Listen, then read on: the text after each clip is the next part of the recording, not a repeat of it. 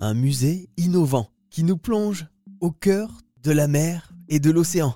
Un parcours qui souligne leur importance et qui mêle art, science et enjeux de société autour de la mer. Un parcours innovant et multisensoriel. Un musée étonnant, insolite, comme par exemple être plongé au cœur d'une vague animée à 360 degrés.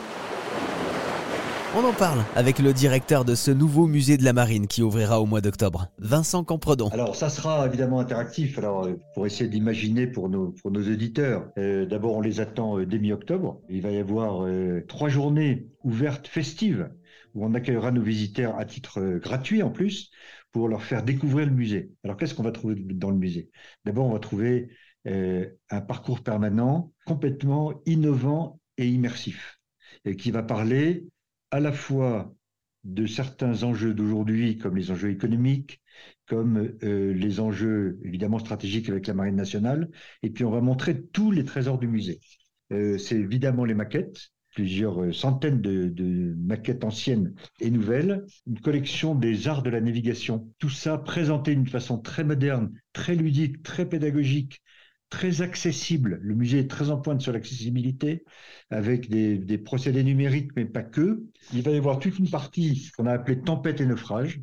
Euh, la mer, dans le passé, a plutôt fait peur. Hein. Ça fait pas si longtemps que la mer, finalement, attire les gens en vacances. Hein. C'est la fin du 19e siècle. Et, et, là, on va montrer, il y a un procédé muséographique qui va être une grande vague euh, en temps réel. Les visiteurs vont rentrer à l'intérieur d'une vague qui est au milieu de la tempête. On va vivre dans une tempête et on essaie de trouver aujourd'hui le procédé pour que les gens soient ni malades ni inquiets à l'intérieur. Mais alors qu'est-ce que c'est exactement une vague animée à 360 degrés? On est en train de construire la vague, donc il faut juste imaginer un train de vague, mais en tout cas on sera à l'intérieur de la vague. Et ça, c'est un grand, ça sera un grand geste euh, scénographique du musée. Et il y aura à l'intérieur un film qu'on est en train de, de créer avec des images de mer en tempête. Ça va être impressionnant et puis ça va montrer ce que c'est que, la mer euh, en furie et qu'est-ce que c'est que qu'est-ce que peut être les grands naufrages.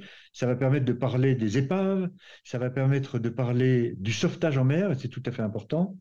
Euh, voilà, donc euh, à partir de chaque sujet, on essaie de tirer d'autres sujets d'aujourd'hui et de demain. En fait, on, on montre des belles choses avec des procédés scénographiques et muséographiques innovants et immersifs on est en mer, donc on veut immerger le visiteur. Et puis c'est un bon moyen de mettre l'accent sur la planète bleue. Exactement. Bah, écoutez, la planète bleue, c'est ce qu'on va donner aux visiteurs.